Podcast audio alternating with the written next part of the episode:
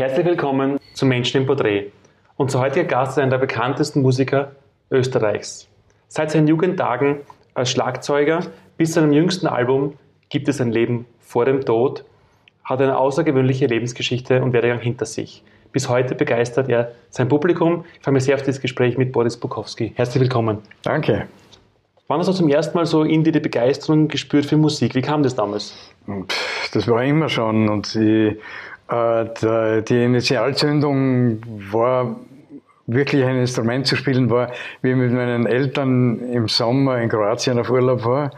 Und da hat am Strand der Band gespielt. Und mhm. ich war total begeistert und ich bin fünf Stunden vor dem Schlagzeuger gestanden, bis er sich erbarmt hat und dem Burm eine Rumbakugel in die Hand gedruckt hat. und die habe ich dann mit Begeisterung äh, zu jedem Lied, ob passend oder unpassend, dazugeschüttelt. In welchem Alter war das? Äh, da war ich 14 oder so. Okay. Und dann war klar, ich muss unbedingt Schlagzeug spielen. Das heißt, war damals dadurch schon klar die berufliche Perspektive auch dann musikalisch? Äh, ja, ich habe gedacht, das ist mir jetzt mal das Wichtigste. Okay, ich bin ins Gymnasium gegangen, aber das ist eh so mehr nebenher gelaufen. Und als dann klar war, die berufliche Zukunft ist in der Musik, was haben damals die Eltern dazu gesagt? Äh, die waren anfangs angetan, aber dann, wie ich dann mit meinem Studium fertig war und keine Anstalten gemacht habe, damit etwas zu machen, weil meine, meine Mama war richtig arm, weil die hat wirklich sich mein Studium äh, abgespart und, äh, und, und sie war so entzückend, sie hat mich nur schüchtern gefragt, ein, zwei Mal, du, willst du nicht irgendwann einmal damit was machen? Mhm. Ich habe gesagt, mm, ähm, na schauen wir mal und so. und ich habe das Studium eigentlich nur als Plan B studiert, ich habe Jus studiert. Mhm. Und äh, es war dann Gott sei Dank nicht notwendig, auf Plan B zurückzugreifen. Aber wie war dann der Start damals? Quasi von der Begeisterung, Rumberkugel, Schlagzeug, wie war dann der Beginn quasi wirklich äh, zum ersten? Na, am Anfang hat ihr das sehr gut gefallen und dann, wie ich dann allerdings fertig studiert gehabt habe und sie hat gesehen, äh, es wird nicht kein Jurist mehr aus mir, äh, war sie dann mal bei einem Konzert mit mir und meiner Band mhm. und ist dann in, in der Pause reingestürmt und hat uns alle umarmt und hat zu mir gesagt, jetzt weiß ich endlich, warum du das machen musst.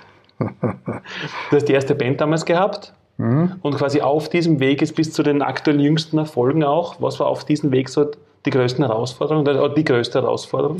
Äh, naja, viele Dinge haben sich von selbst ergeben. Zum Beispiel in der Band, die ich am Anfang gespielt habe und ja was weitergegangen ist, ähm, hat plötzlich einer von uns gesagt, er kann nicht leben und er muss irgendwie sich was suchen. Und mhm. wir anderen waren alle Studenten von den äh, Eltern finanziert. Da ging es locker, dass wir den ganzen Tag proben. Aber der konnte sich das nicht leisten und mhm. hat gesagt, er muss sich was anderes suchen. Mhm. Und äh, es war dann ziemlicher Zufall. Wir haben damals gerade einen Plattenvertrag gekriegt und ein Album in München aufgenommen, in einem mhm. ganz tollen Studio. Aber wir haben das in drei Etappen aufgenommen. Und mussten immer wieder zurück nach Wien zur Plattenfirma, um vorzuspielen, was wir bis jetzt mit ihrem Geld angestellt haben. Und äh, nach der zweiten Session waren so die ganzen Playbacks fertig, aber ein paar Lieder, und zwar ausgerechnet die, die ich beigesteuert habe, noch nicht besungen.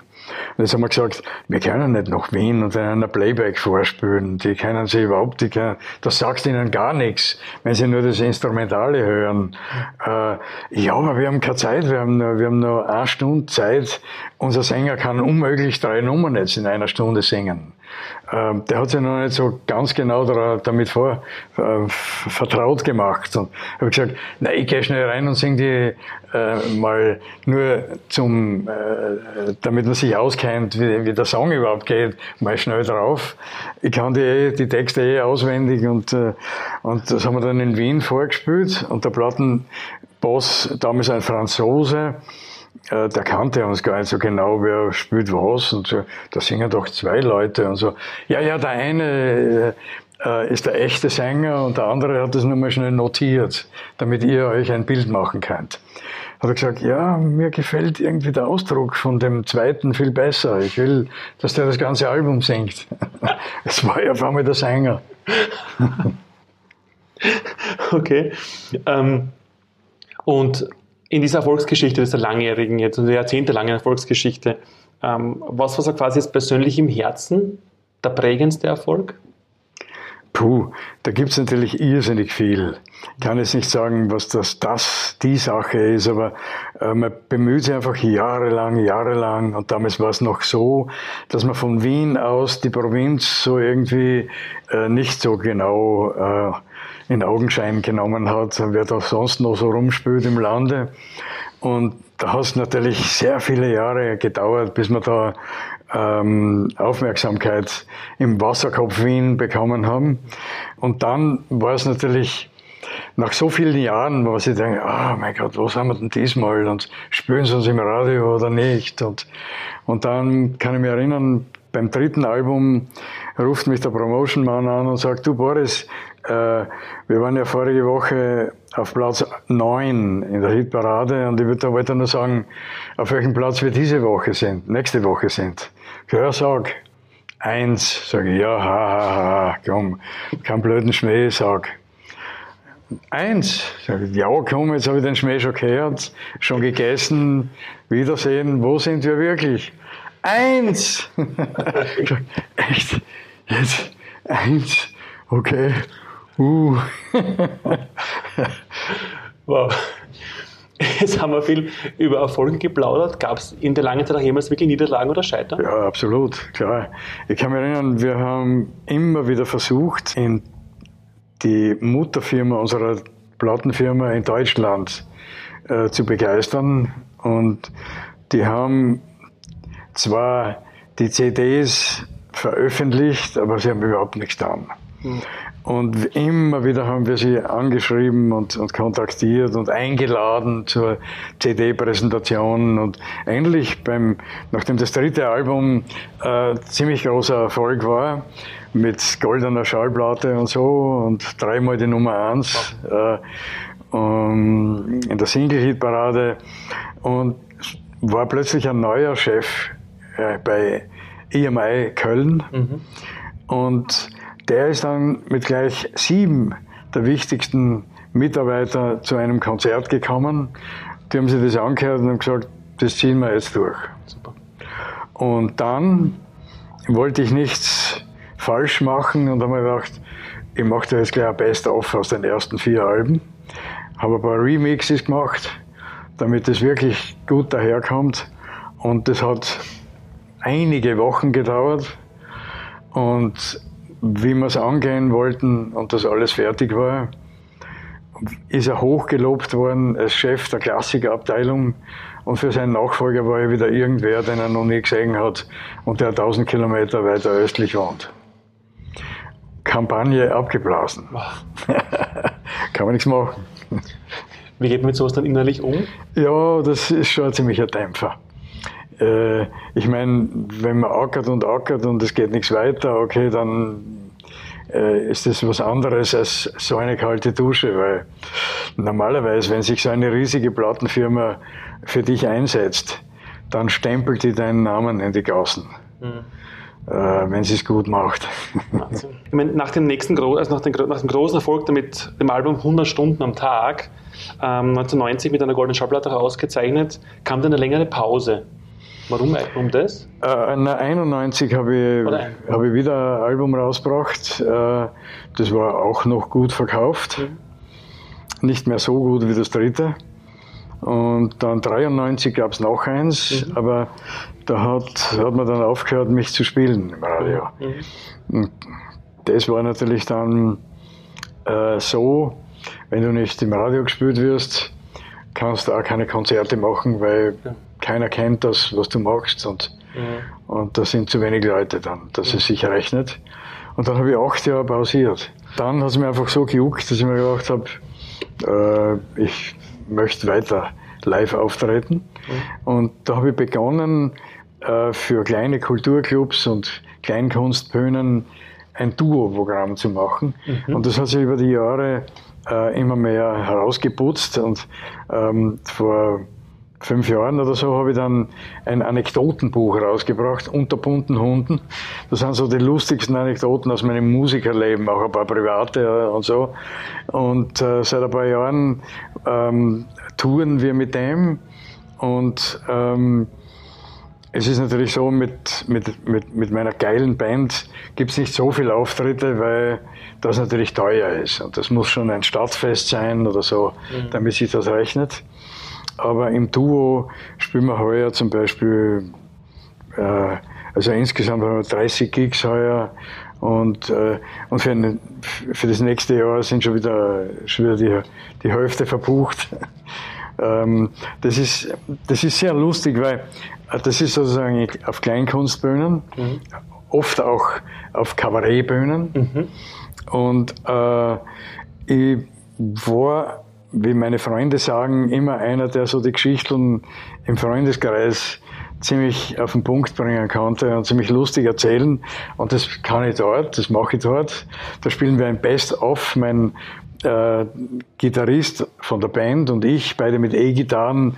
Ähm, und das ähm, machen wir so ein, Best-of-Programm, das ziemlich, ziemlich schwungvoll daherkommt, weil dazwischen erzähle ich dann. Und äh, da kann man auch dann durchgehen während des Performance und so. Und inzwischen liegen die Leute und seit eineinhalb Jahren ist es immer voll. Wow. Ich meine, Comeback, ein Comeback nach acht Jahren Bühnenpause, war das einfach damals? Äh, na, das war nicht so einfach, ja. Ich meine, sie haben mich dann in Erinnerung behalten gehabt, wie es ausschaut und mh, mm, wir haben, ich habe mich seither, ich glaube so 2001 habe ich dann wieder äh, mit meiner äh, mit meinen Auftritten begonnen und seither im, immer, immer. Wow. Das aktuelle Album hat ja den, den Titel jetzt Gibt es ein Leben vor dem Tod? Mhm. Ähm, ist eine spezielle Botschaft damit verbunden mit dem Album oder einzelnen Songs? Also ich habe mich Zeit meines Lebens gefragt, äh, so viele Leute fragen sich, gibt es ein Leben nach dem Tod. Ja. Ich denke mir, viel naheliegender ist eigentlich, ob es vorher eins gibt, sonst brauchen wir überhaupt nicht weiterreden. Weil mh, mm, man muss natürlich was tun dafür, äh, dass das Leben spannend und aufregend bleibt. Von selber ergibt sich das nicht. Äh, wenn man gar nichts macht, verendet man schweigend vor dem Fernseher. Und das würde ich auf jeden Fall vermeiden. Und dann man gedacht, äh, wir Menschen sind so gestrickt, dass wir uns gern gegen alles Schlimme und Böse versichern und rückversichern. Und wenn wir uns äh, gegen alles versichern, äh, irgendwann sind wir dann auch gegen das Leben versichert, wenn wir uns gar nichts mehr zu riskieren trauen. Und deshalb habe ich ein paar so Sachen immer wieder ähm, gemacht, wie, was weiß ich ja, bei einem Promi-Traubrennen, ohne dass ich das je gelernt habe. Äh, oder zum Beispiel zu meinen 70er äh, habe ich zufällig äh, den Typen getroffen, äh, der mit mir 25 Jahre vorher Tandem gesprungen ist, also ein Tandemmeister. Und der hat gesagt, hey Boris, kannst du dich noch erinnern und so, du, wenn du Lust hast, ich lade dich ein, machen wir das nochmal. Ich habe gesagt, echt? Cool, mache ich. Und mit 70? Ja, mit 70. Und äh, das war dann ein bisschen hart, weil inzwischen sind die Flugzeuge viel schneller und kräftiger anscheinend und schrauben sich viel schneller hoch. Dadurch äh, ist der Höhenunterschied gewaltig in kurzer Zeit. Damals war das so, haben wir glaube ich eine Dreiviertelstunde braucht bis 3000 Meter, bis wir in 3000 Meter Höhe waren. Da schraubt sich der ganz langsam nach oben. Und diesmal sind wir sogar auf 4300 Meter und zwar in ich weiß nicht, 10 Minuten oder irgendwie sowas. Und dann gleich wieder Retour. Und, ähm, und bis wir oben waren, war alles cool, aber dann machen die mal in, äh, als erstes die Tür auf, dann, dann kriegst du schon mal den ganzen Kerosingestank rein und so. Und es, man weiß, es kann nichts passieren, man ist festgezurrt zum Tandemmeister, der hinter einem ist. Und dann bewegt man sich spinnenmäßig nach vor und der sagt, lass ruhig einmal die Haxen abhängen und so, aus der offenen Tür. Ja, oh, ja, servus, bitte. Und dann denke ich mir, uh, äh, diesmal habe ich schon gewusst, das erste Mal hatte ich noch total Schiss, äh, dass mir das Hinterruder oder was da, dass mir das nicht erschlagt, wenn ich da jetzt abhupf und, aber man hat eh die gleiche Geschwindigkeit beim Hinunterfallen wie das Flugzeug. Das heißt, das überholt dann nicht und gibt einer Watschen oder was. Ähm, aber es war trotzdem schauerlich diesmal. Ähm, irgendwie wegen dem Kerosingestank und ich war wahrscheinlich ein bisschen höhenkrank. Mhm. Und man stürzt sich kopfüber, also das Feine daran ist ja, man muss nichts tun, man wird eh rausgehauen aus dem Flieger.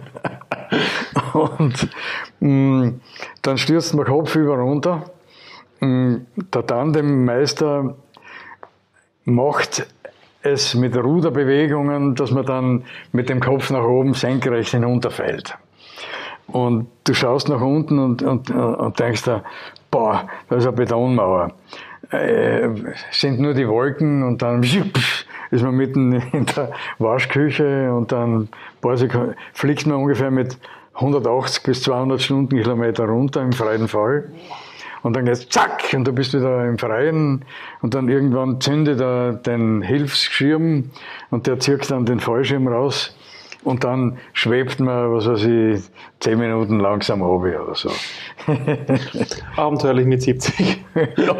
Und dann äh, beim Heimfahren über die Autobahn von Wiener Neustadt nach Wien äh, sagt meine Frau, äh, du, du fährst ein 100er auf der Autobahn, so langsam bist du noch nie gefahren. War der Geschwindigkeitsrausch noch da?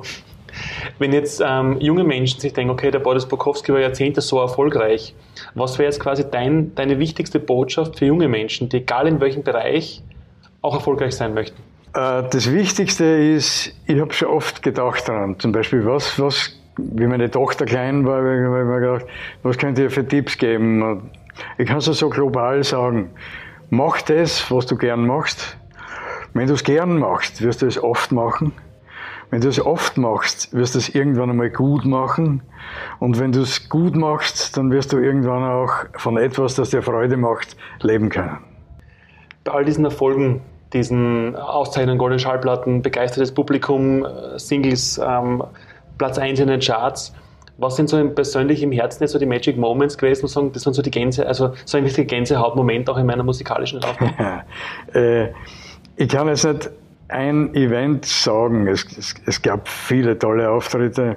Manchmal ähm, denkst du dir, eine geile Location, so wie heute zum Beispiel, wo du dann mitten über den See schaust und die Berge siehst, mhm. das ist ja atemberaubend. Ähm, oder ganz im Kleinen, wenn die Leute so nahe bei dir sitzen, dass du weißt, sie bemerken alles. Wenn du jetzt irgendwas wenn du dich irgendwie jetzt verstellen willst, vergiss es. Das merkt jeder. Du, da musst du irgendwie genau das machen, was man auf großen Bühnen ähm, wie was also im Praterstadion in, in Wien, äh, wenn eine amerikanische Produktion kommt, äh, die hat dort das Beste vom Besten in Alben. Vom Licht, vom Ton, mhm. vom Bühnenaufbau, äh, von den Tänzern, von den äh, Musikern, äh, vom Sound, alles. Was kann man in einem Kleinkunstbühnenlokal machen, was die dort nicht können? Im Praterstadion schaust du mit dem Operngucker auf die nächste Videowall und siehst so am Axel und denkst da, ja, es könnte wirklich der Paul McCartney sein. Mhm. Äh, in der Kleinkunstbühne bemerken die jede kleinste Unregelmäßigkeit ja. und sie lieben es. Sie lieben es, wenn du nicht fehlerfrei bist wenn da was passiert, unlängst ist mir der Gurt angerissen und äh, ich habe irgendwie weiter tun müssen, mit, ohne dass ich die Gitarre gescheit halten kann. Und die, mit diesen Dingen gehen sie heim und sagen, das war total leiwand, weil äh, bla bla bla. Die Medien haben, egal ob es Print, TV, Radio oder online, die letzten Jahrzehnte sehr viel über Boris Bukowski auch berichtet, über die Erfolge und über die, die Laufbahn. Wenn in 100 Jahren ein junger Mensch fragt, Wer war denn der Boris Bukowski? Was hat er denn ausgezeichnet? Was würdest du ihm antworten? Äh, ich bilde mir nicht ein, dass das in 100 Jahren noch jemand weiß. Ich bin nicht Wolfgang Amadeus Mozart. ähm, ich bin froh, wenn ich eine Spur hinterlassen habe, äh, aber die wird nicht 100 Jahre halten. Mm, ich bin total verblüfft, dass es mir vor langer Zeit gelungen ist, äh, hin und wieder eine, einen Song zu schreiben, der besonders auch in der heutigen Zeit, wo die Halbwertszeit eines Popsongs ein paar Monate beträgt. Ähm, wir haben damals einen Song, geschrieben, der jetzt nach 42 Jahren immer noch im Radio gespielt wird, Kokain. Und er ist nicht alt geworden. Normalerweise äh, werden manche, besonders wenn du mal sehr nah am Zeitgeist bist, kann es da passieren, dass da gleich kurze Zeit später schon ganz weit, der hat sich schon längst verabschiedet, der Zeitgeist. Und dann tust du dir manchmal schwer, alte Nummern zu spielen. Ich lasse die weg, wenn ich es nicht spielen mag. Mm, aber ich hätte auch nicht gerechnet, dass mir jemals eine, ein Song kriegt, der 42 Jahre alt. Mhm. Ich bin jetzt nicht der mit der riesigen Stimme, der alle umhaut, so wow, das ist eine Stimme. Äh, ich bin eher der, der eine Botschaft cool, unprätentiös und unschmalzig auf den Punkt bringen kann. Äh, und das andere ist, ich bin auch nicht einer, der immer gleich bleibt, sondern der immer auch Novitäten sucht und schaut, wie könnte das Ganze morgen klingen. Weiterhin viel Erfolg und danke fürs Gespräch. Dankeschön.